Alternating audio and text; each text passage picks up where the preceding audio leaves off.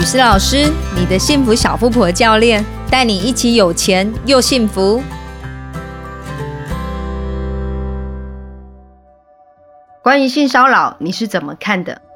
不论是在生活或工作上，很少有女性没有碰过性骚扰。也许你有过，这是很令人不舒服的事，甚至多年后想到时还觉得恶心。雨诗老师想跟你谈谈，我们女性应该怎么自保。首先，我们先来谈谈我有四个同学朋友遇见的情况。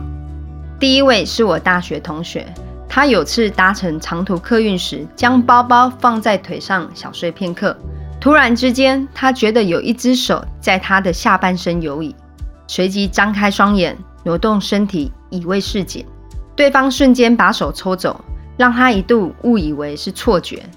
当他再度闭上眼睛时，那只手又游了过来，因为手在包包底下，对方吃定了不会有邻座发现，才敢这么大胆。因为车在高速公路上行驶，我这位同学当下也不敢出声喝止，怕影响行车安全或遭异样的眼光，只好一路睁着眼睛假装看书，让对方不再得逞。即便事情已经过了十几年，至今想起来，他能觉得倒霉跟恶心。第二位是我一位身材凹凸有致的同事。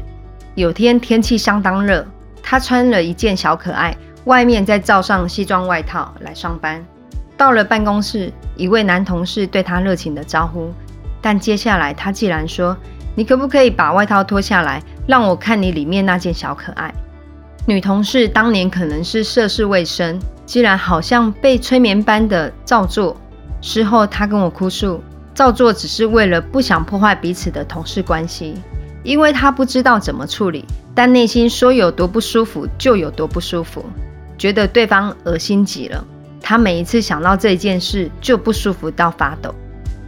第三位是我一位好朋友去参加记者会，被受访的知名教授看到了，他对他表示了极度的好感，但朋友深知他已经是已婚人士，所以保持距离。不料。他既然打听到我朋友在哪里进修，追到教室大楼外等人，吓得朋友远远看到就绕路而行。这应该也算是一种让当事人相当不舒服的广义性骚扰吧？朋友说，当时他要是出面指控，以这位教授的知名度，必定会引起媒体广泛的报道。但他心想无法承受这样的曝光压力，只采消极回避态度。最后一件则发生在我闺蜜身上的更夸张。她有天去按摩，当天女士不在，只能由男士来服务。这位男士在按摩胸部外围淋巴时，按着按着，竟然就直接把手移到敏感部位爱抚了起来。我闺蜜吓死了，但个性怕冲突的她，当下不知道怎么办，只能假装若无其事的翻身，让他继续按背。然后速速结账闪人。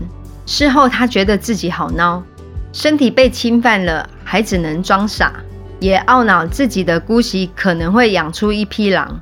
但他真的不知道当下怎么处理最好。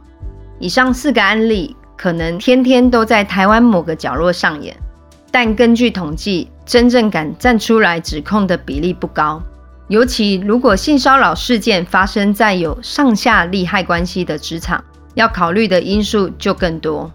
根据劳动部雇佣管理及工作场所就业平等概况调查指出，受职场性骚扰的女性有八成没有申诉，男性遇到性骚扰则是全部都没有申诉。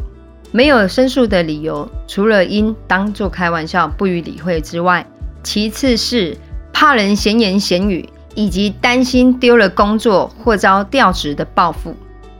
在前不久的新闻中，女主角说了一句名言：“从没想过被欺负了还得对抗恶意，这是大家选择沉默的原因。”这里我想要提供几点方向，大家可以谨记，在必要时刻，也许可以发挥一点力量，不会让自己处于劣势。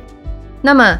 当你遇到性骚扰时，语诗老师要建议你学会以下四招自保。第一招，相信自己的直觉。当别人的言语或行为让你觉得不对劲、不舒服的时候，请不要想太多，误以为自己太敏感，请相信直觉，开始进行下一步动作。第二招，请对方停止不当的言语或动作。当你静默，对方绝对只会食髓知味，就直接表明，请他停止吧。他可能会以只是开玩笑，你也太敏感了，对你冷嘲热讽。即便如此，仍要让他知道你不喜欢、不舒服，让他懂得尊重你的感受。第三招，聪明的收正。如果对方仍不理会，现在手机录音、录影都很方便，要尽量的收正。对话中可以诱导他自己讲出正在对你说些什么，或触碰到哪里，尽量让人事实地物清楚记录，并保全证据。若他是累犯，可以找出共同被害人一起申诉。第四招，取得证据后向这些单位求助。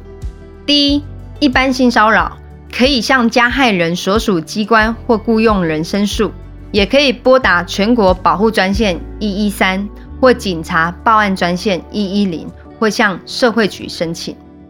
第二个管道，校园性骚扰则请找校方或教育局。第三个管道，职场性骚扰，则可向公司或地方劳工局提出申请。最后，雨师老师要提醒你，挺身出来举发性骚扰，很容易沦入各说各话的罗生门。出面举证，也容易受到二度伤害，这也是被害人该有的心理准备。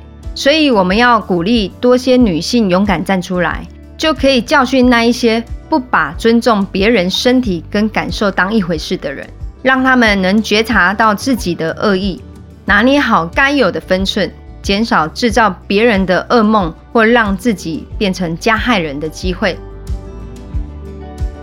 今天的分享就到这边喽，欢迎大家多跟雨师老师交流。